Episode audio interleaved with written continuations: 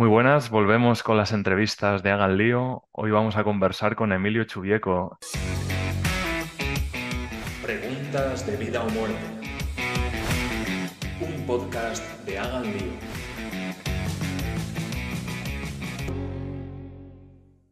Él es doctor en geografía y también es líder del grupo de investigación en teledetección ambiental en la Universidad de Alcalá de Henares.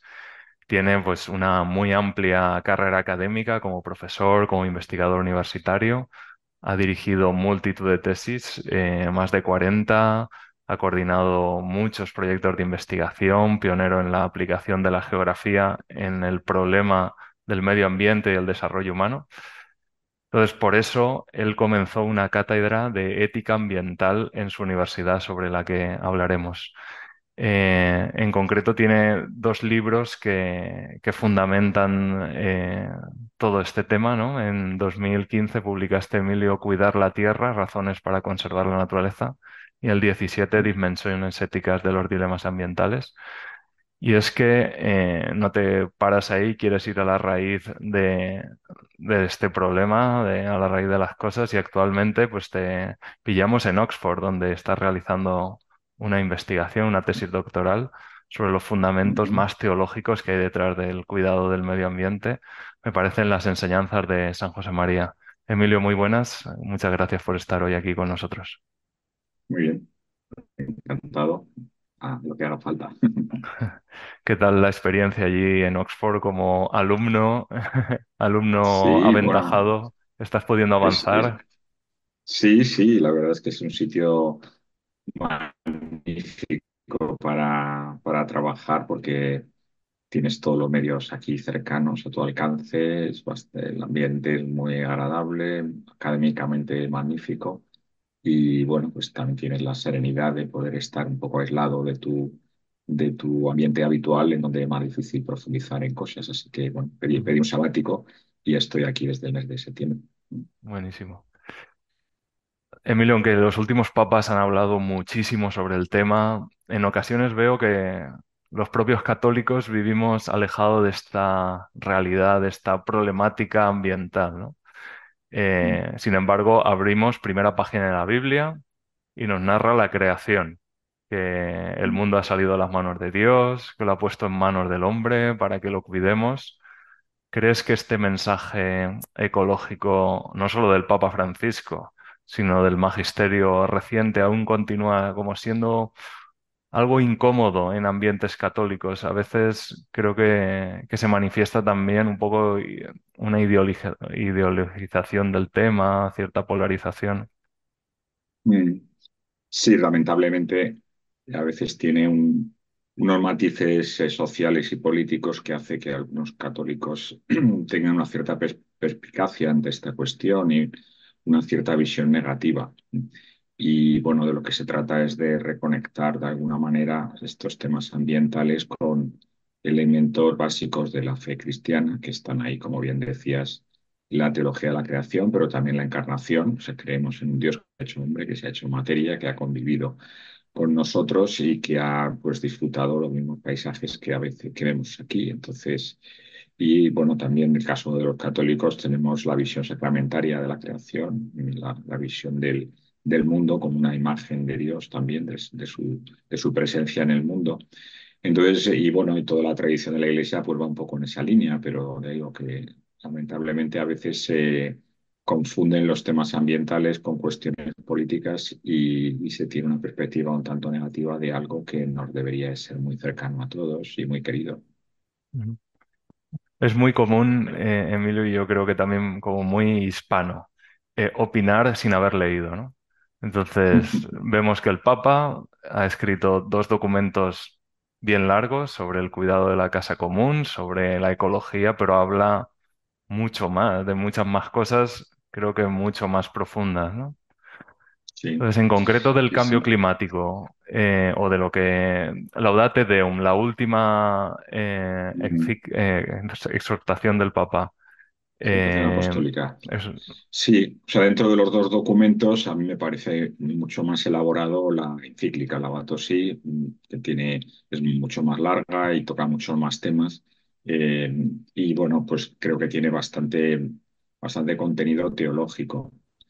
Esta Mm, última situación apostólica pues es- se, se ha elaborado más rápida, más de la de cambio climático que había en Dubái a finales de noviembre. Y, y bueno, pues es más circunstancial, vamos a decir. Es- obviamente es un documento del Papa también, pero bueno, yo creo que como magisterio de envergadura y de fondo, pues eh, la Laudato Si sigue siendo la mejor referencia para entender bien lo que significa en el magisterio de la Iglesia la cuestión ambiental y además ahí recoge pues no solamente eh, eh, el pensamiento de Benedicto XVI y Juan Pablo II, que también escribieron sobre estas cuestiones, sino también de muchas conferencias episcopales de distintos lugares del mundo que de alguna manera trasladan al Papa y de ahí su preocupación personal por esta cuestión. Y si lo pusiéramos en titulares, ¿cuál crees que es el mensaje de fondo que el Papa Francisco quiere transmitirnos en Laudato Si? O sea, quiere, quiere que los católicos mm, traigamos, seamos conscientes de. Ya. Bueno, eh, Yo creo que el, mensaje principal es que eh, la cuestión ambiental es, es parte sustancial de nuestra fe, no es algo marginal, es una de las frases que dice la encíclica, eh, sino que forma parte de, de nuestra identidad como cristianos, de cómo entendemos el mundo, cómo entendemos nuestras relaciones con Dios, con otros seres humanos y con el resto de las criaturas.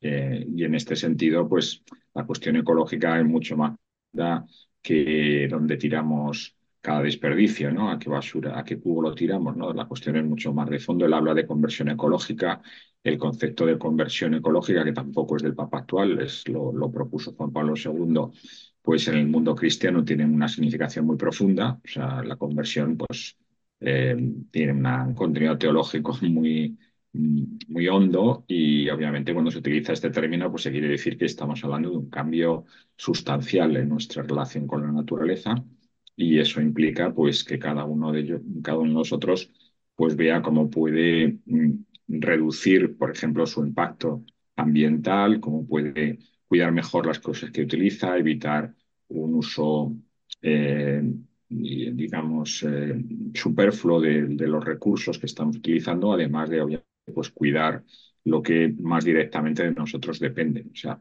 en realidad el Papa cuando habla del cuidado de la creación habla del cuidado de las personas también. O sea, la, actitud de cuidar implica la actitud de salir de uno mismo hacia los demás. Los demás, las demás criaturas, porque todo lo que nos rodea, de alguna manera, pues, pues eso es- ha sido creado por Dios y tiene un, sentido en sí mismo. Eh, por sí mismo y también porque puede ser útil para otras personas, muchos de ellos eh, personas muy vulnerables de países que están sufriendo las consecuencias, por ejemplo, de la cuestión del cambio climático, de decisiones que estamos tomando los países más desarrollados, que estamos pues emitiendo eh, gases de efecto invernadero que están modificando el clima y están afectando a los países más vulnerables. O sea que la encíclica tiene un componente social muy importante, que es el que el mismo Papa subraya más. A mí me parece que también tiene otros componentes interesantes desde el punto de vista teológico, pero bueno, en cualquier caso, de lo que se trata, ya digo, es de entenderlo como, como una llamada a nuestra conciencia y a ampliar un poco el horizonte de nuestra visión de estas cuestiones ambientales. Y Emilio, en Laudate Deum a mí me sorprendió la cantidad de estudios y datos científicos a las, al que hace referencia el Papa, Mm, Eh, pero no en el sentido de que en una encíclica, quizás más eso, que encontrarte en un documento de la Iglesia mucho dato científico, pues puede al principio desconcertar, ¿no? Eh, mm, pero creo que el Papa lo que no quiere demostrar, hacer una demostración científica del cambio climático, eh, sino, aparte de describir el fenómeno, eh, dar un paso más, ¿no? O sea, con hacer conectar a los cristianos con los problemas ambientales y sociales, porque en el fondo es lo que decías tú, están relacionados con la antropología, con la teología, con mm. el modo de ser persona, con cómo me acerco a la creación. eh, Sí, ¿Qué opinas de esto? Sí, en el caso concreto de la Lava TV, como te digo, eh, es un documento específico mm, sobre el cambio climático que está dirigido a, un, evento internacional en donde mm, se pensaba que se podían tomar algunas decisiones de cierto calados. En el fondo, hace, un, una, hace una toma de posesión bastante clara sobre el, eh, digamos, la actitud moral ante este tema. O sea, la, la batería no es un documento científico, es un documento magisterial, por tanto, es un documento que tiene un mensaje moral, eh, pero se basa en la mejor ciencia que hay disponible, o sea, cita pues, los informes científicos más, más comunes en los temas de cambio climático eh, para, de alguna manera, intentar salvar las reticencias de personas que todavía pues eh, siguen teniendo una actitud negativa ante esta cuestión. Y obviamente alguien me preguntaba si el cambio climático es un dogma nuevo de la Iglesia. No es un dogma de la Iglesia, es una cuestión científica y a por ciencia que tenemos, pues está claro que, el- que existe el problema, que, el- que está, el cambio climático está bastante demostrado por muchas, mm, digamos, eh, fuentes de información variadas y también pues tenemos bastante claro que el origen principal del problema es humano, ¿no? Por tanto, bueno, pues el Papa sobre esa base nos anima a cambiar actitudes para que ese problema no sea, no se haga mayor eh, y, y eventualmente pues afecte, como, como decía, personas más vulnerables que en el fondo el Papa tiene una preocupación social por esta cuestión, ¿no? De- porque la gente que más está eh, siendo dañada por, por, por las anomalías climáticas son las personas de los países más pobres, ¿no? O las personas más pobres de los países ricos, que también pasa, ¿no? Porque las inundaciones de Nueva Orleans, por ejemplo, pues afectaron a mucha Mm, población pobre de Estados Unidos. Entonces, bueno, en digamos, los argumentos que utiliza el Papa no son ma- magisteriales en este sentido, son científicos, pero bueno, no creo que sea nadie tenga que sorprenderse de que la Iglesia utilice la mejor ciencia que pueda tener disponible. Tiene una academia de ciencias, entre, entre otras cosas, una de las más antiguas del mundo. O sea que yo creo que los cristianos valoremos la ciencia, pues es una cosa muy positiva, ¿no? Porque es parte de la verdad y conocer mejor la Claro, ciencia es conocer mejor a Dios también. claro. Eh, Eh, de hecho, la- como bien sabemos, el cristianismo fue uno de los grandes impulsores del desarrollo de la ciencia en el mundo. Entonces, mm, que alguien sea reticente ante usar argumentos científicos para un documento de, de la Iglesia parece un poco contrasentido, ¿no? No Mm. tiene, no me parece muy razonable, pero bueno, hay gente que piensa cualquier cosa que vamos a hacerle. Como has dicho, al final los más perjudicados de este tema, pues es la gente con menos recursos o más pobres. Y por otro lado, los que más potencial tenemos en que esto cambie, pues supongo que somos los de los países desarrollados. Y el Papa se dirige en estas en esta encíclica y en esta exhortación a los hombres de buena voluntad. O sea, abre el abanico a, a todo el mundo que quiera escucharle, no solo a los católicos. Entonces, ¿qué propuestas hace el Papa? Eh, a la gente de los países desarrollados que de alguna manera tiene el mando de poder cambiar eh, esta problemática. ¿Y qué te parecen a ti a nivel personal? Bueno, el Papa dice mm, en la Laudato Si, también en la Deum, que no corresponde a la Iglesia, eh, digamos, las soluciones técnicas. Las soluciones técnicas las tienen que tomar los expertos en las distintas cuestiones que estamos analizando, ¿no? La economía, la sociología, eh, la energía, eh, en fin, y otras muchas cosas. Mm, Es un, es un documento que llama a la a la reflexión moral y que si este tema nos lo, que, este tema nos lo tomemos más en serio y tomemos decisiones, aunque eso suponga recortar algo nuestra propia actividad. Y eso, pues, es una decisión moral en última instancia. No se trata de que el Estado acabe eh, imponiendo unas cosas u otras. Eh, espero que no, no lleguemos a esa situación, pero igual hay que llegar, pues, como pasa con el tabaco y con otras cuestiones, ¿no? Que al final el, el Estado tiene que prohibir. Pero lo ideal sería que cada uno pues, tomáramos esas decisiones por nuestra propia libertad y obviamente cada uno en función del, ambiente y las circunstancias que tiene a su alrededor. ¿eh? Eh, no es lo mismo un campesino que trabaja pues, en una zona eh, más o menos remota que una persona pues, que está al mando de una gran corporación. Eh, las decisiones las tiene que tomar cada uno en función de sus circunstancias pero digamos contrastando su modo de vida con lo que la excelencia moral que el Papa nos está pidiendo.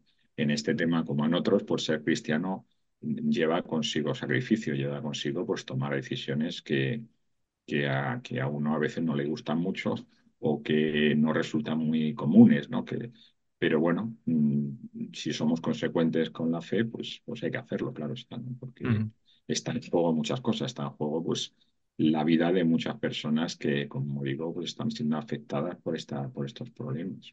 Mm. Ahora que hablas de la vida de muchas personas, a veces noto como este tema, la problemática ambiental, se une a otro, a, a la demografía o a la responsabilidad demográfica, ¿no? Como si el aumento de la población fuera directamente proporcional a los problemas ambientales. ¿Qué opina, tú que lo has estudiado y ahora estás profundizando sobre estos temas, cuál es el magisterio de la Iglesia sobre ello? También, ¿qué opinas tú de, es directamente proporcional? Es decir, a más población tiene, va a ir peor el planeta, eh, la responsabilidad demográfica en este sentido es bajar el número de, de habitantes del planeta porque no lo estamos cargando por sobrepoblación. Ya. Bueno, ese es un tema bastante controvertido, no cabe duda, ¿no? Pero bueno, ahí ha habido mm, básicamente dos grandes planteamientos, ¿no? Lo- Los, que pensaban que el, hombre es el principal cáncer del planeta y por tanto lo mejor que podemos hacer por la cuestión ambiental es reducir la población humana y aquellos que piensan que, que no hay ningún problema y que, y que si hemos seguido, si llevamos viviendo en este planeta pues unos cuantos miles de años, podemos seguir otros cuantos miles de años, ¿no? Y por tanto, pues el hombre es muy listo y acabará resolviendo el problema. Pues yo creo que ninguna de las dos actitudes es, es Mm, correcta. ¿eh? Por un mm, lado, ciertamente, si somos más personas, podemos utilizar más recursos, pero también es cierto que los recursos que se utilizan es un producto de la población por el consumo per cápita de los recursos. ¿eh? O sea, dicho de otra forma, si, si somos más y vivimos con menos, pues seguramente los recursos pueden ser iguales o inferiores al uso ¿no? eh, que hacemos ahora.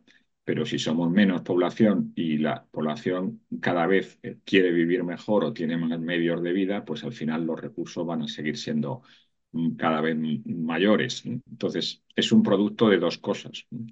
Y obviamente el consumo de recursos per cápita también tiene que ver mucho con la tecnología que hay en cada momento. Pues claro, para hablar eh, por teléfono entre Madrid y Nueva York, hace unos siglos hacía falta no sé cuántas toneladas de, de cobre para tirar un cable por el medio del océano. Ahora mismo, pues con unos pocos kilos de cobre en un satélite se hace la misma función. Entonces, que la cantidad de cobre se ha expandido, digamos, eh, muy notablemente, claro, porque el recurso ahora ya no es, no es, no necesitamos tanta cantidad de recursos para hacer lo que estábamos haciendo antes. ¿no? Ese argumento también es bueno, eso tiene que ver con la inteligencia de las personas y la tecnología, pero no se puede estirar hasta el infinito la cuestión. O sea que el Papa dice muy bien ahí en el dato sí que acusar al, al, crecimiento de la población y no a la forma de vida nuestra, en el fondo es una manera de no enfrentar los problemas, una manera de, bueno, yo vivo bien, pues si todo el mundo viviera lo, lo bien que vivo yo, no, el planeta no daría, ¿no? Por tanto, mejor que haya menos gente que viva, que viva mal y yo sigo viviendo bien, ¿no?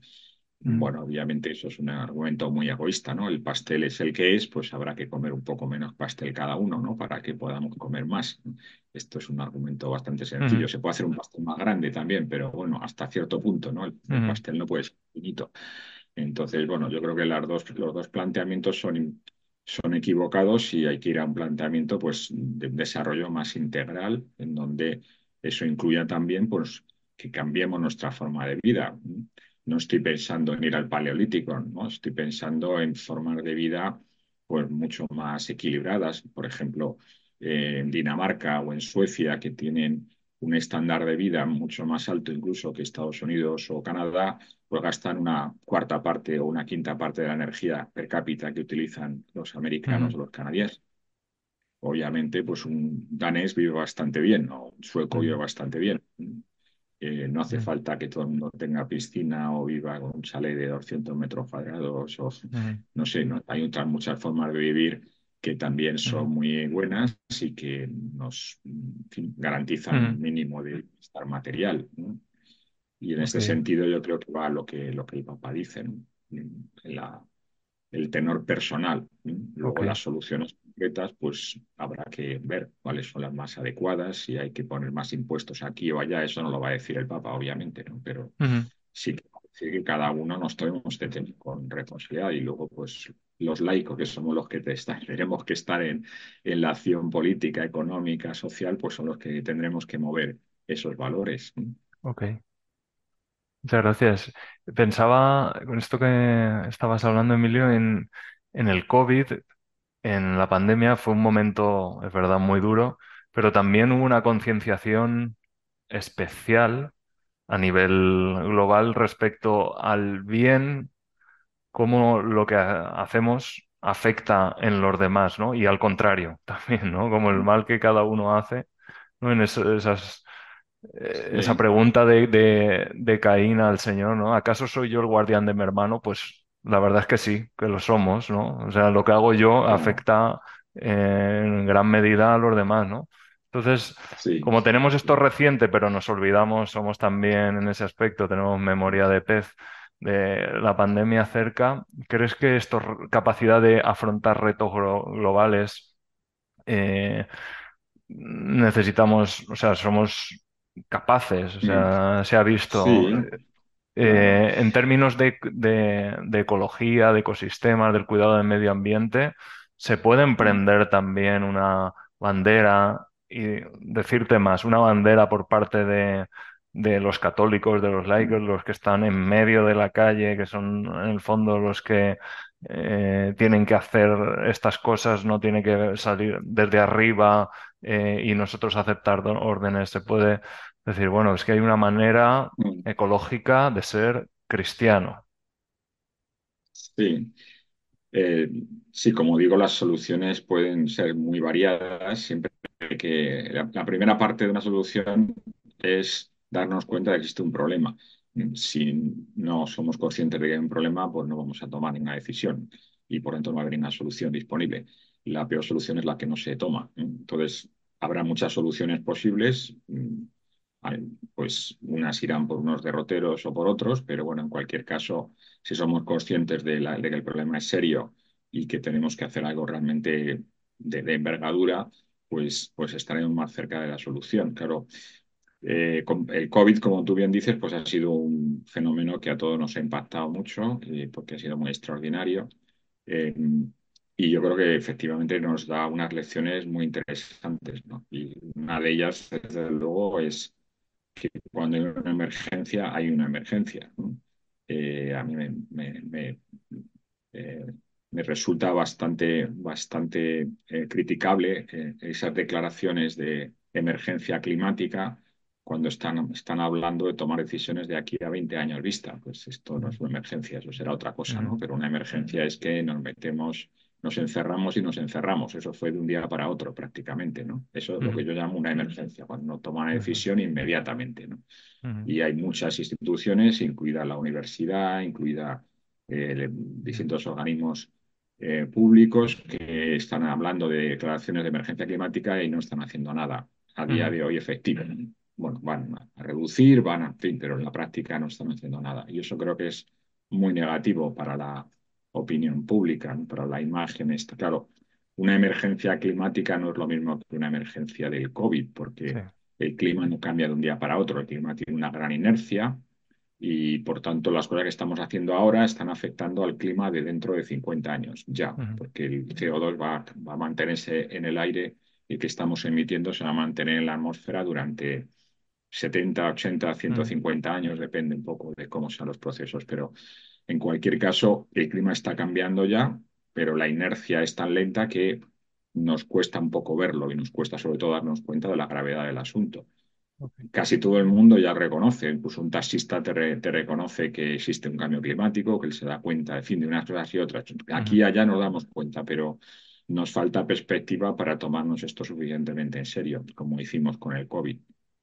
Si lo hiciéramos así, por ejemplo, en la, en el famoso Acuerdo de París, este que tanto dio que hablar y que en la práctica no se está llevando a cabo mucho. Se hablaba de 100.000 millones de dólares para facilitar la transición energética de los países más pobres. 100.000 millones puede parecer una barbaridad de dinero, pero es que en los tres meses de COVID se perdió casi 10 veces más en tres meses, ¿no? O sea que si nos tomamos esto en serio, pues, pues podríamos hacer algo al respecto, pero no nos lo estamos dando porque ni siquiera esos 100.000 millones de dólares se están poniendo.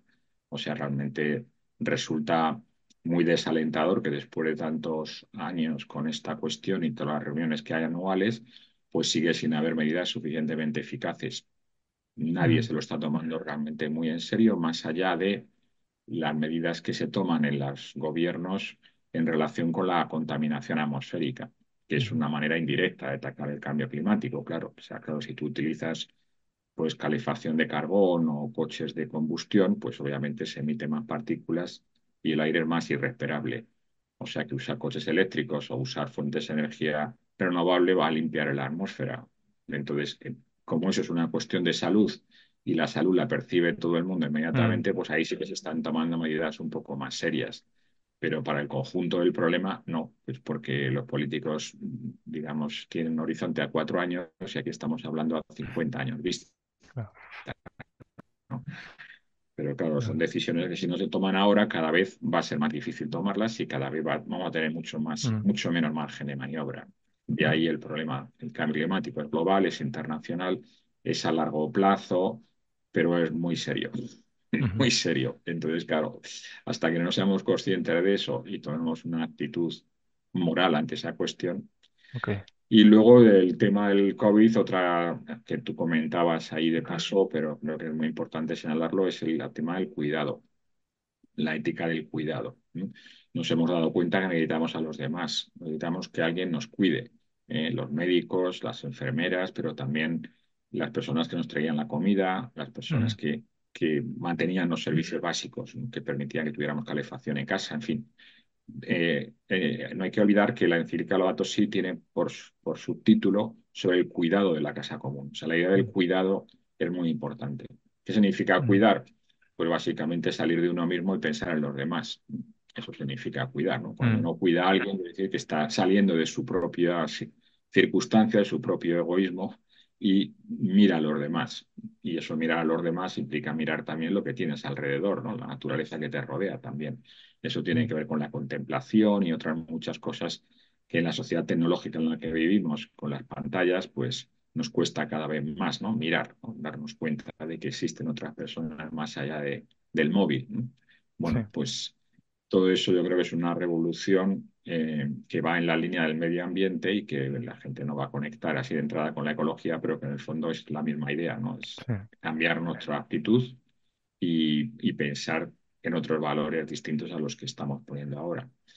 Todo el tema del consumismo, por ejemplo, de la, la idea esta de tener más, de tener más, bueno, pues en fin, ya nos damos cuenta de que eso nos lleva a la felicidad, pero que naturalmente pues cada cosa que compramos y sobre todo cuanto más superfluo sea, pues, pues está consumiendo unos recursos que completamente son innecesarios. No, no, necesitamos gastar lo que no necesitamos. Entonces, digamos, eso lleva una factura ambiental, además de la económica, pues que, que tendríamos que tener más en cuenta. Emilio, para ir cerrando, hemos hablado de, de, la llamada clara del magisterio de la Iglesia y en especial pues del Papa Francisco a creyentes y no creyentes de, del cuidado de, de, la creación, de que, del don de Dios que, que, nos da, que ha puesto en nuestras manos para que, para que lo cuidemos, como muy bien has dicho. Entonces, mm, por último, eh, ¿cómo podemos presentar este mensaje como algo necesario, incluso atractivo, que nos hace mejorar a los que son más escépticos o, ignoran mm. la gravedad del cambio climático que existe? Mm. Sí, bueno, a mí me parece que las razones principales para actuar no son tanto evitar un problema, sino proponer una solución. O sea, yo creo que tenemos que ser positivos a la hora de trasladar este mensaje. Eh, la razón principal de actuar no es evitar el cambio climático. La razón principal de actuar es que tenemos que tener una actitud mucho más amable con el entorno que nos rodea, con las personas que nos rodean, en su propio beneficio y en el nuestro también, porque el ambiente es nuestra casa y por tanto si ensuciamos la casa, pues vamos a salir perjudicados. Eh, yo veo mucho más interesante proponer eh, valores mm, positivos, ¿no? Que, que, vean, pues eso, llevan consigo la, eh, la, la, belleza de la creación que tenemos a nuestro alrededor, ¿no? La, la, salud de las personas que nos rodean, el, mantenimiento de unas formas de vida mm, pues mucho más cercanas al entorno, mucho más ligadas a los valores y no tanto a la posesión de cosas. Y por supuesto, pues los problemas se irán solucionando si cambiamos la actitud, ¿no? Pero me parece que el argumento principal no es tanto que el problema es muy grave, que lo es, ¿eh? que lo es, hay que olvidarlo, sino sobre todo que es parte de nuestra fe, que tenemos que ser consecuentes con nuestros valores. Eh, en cierta medida, eh, a ver cómo lo explico bien, ¿no? Pero en, cierta medida me, da, me daría igual que hubiera 50 o 500 millones de personas pasando hambre, ¿no? Con que haya una persona pasando hambre, pues para mí eso tiene que ser una, un argumento para actuar, ¿no? Eh, obviamente, si hay más personas, pues tengo que actuar con más contundencia, pero eh, pensar que nuestros, pues las personas más vulnerables, ¿no? Nuestros hermanos que, que tienen muy pocos medios para vivir, pues, pues eh, eso nos ayudará a valorar de otra forma lo que sí tenemos, intentar pues restringir nuestra vida a las cosas que realmente valen la pena. Pues Emilio, muchas gracias por esta conversación. Esperemos que pueda ayudar a mucha gente. También os queremos animar a leer y releer los textos del Papa actual y de, de los papas anteriores eh, a no darlos por supuesto, eh, también a leer los libros y los artículos de Emilio. Ayer leí un par de artículos tuyos en Omnes sobre la Laudate Deum y, y sobre el cuidado de la casa común y que si quieres los dejamos aquí en la descripción del vídeo. Y, y anima también ver que después de haber tenido Emilio una vida académica larga ligada a la universidad, digamos, a cosas más científicas y técnicas, ahora eh, sigas estudiando, sigas formándote y en concreto estés emprendiendo una tesis doctoral en, en la raíz de todo esto, en llegar a los fundamentos, creo que, puede ser también un ejemplo en esto y seguro que, que, ayuda a tantos. Veamos, a ver si sale bien la tesis. seguro que sí. Muy bien. pues un fuerte abrazo. Gracias, adiós. Adiós.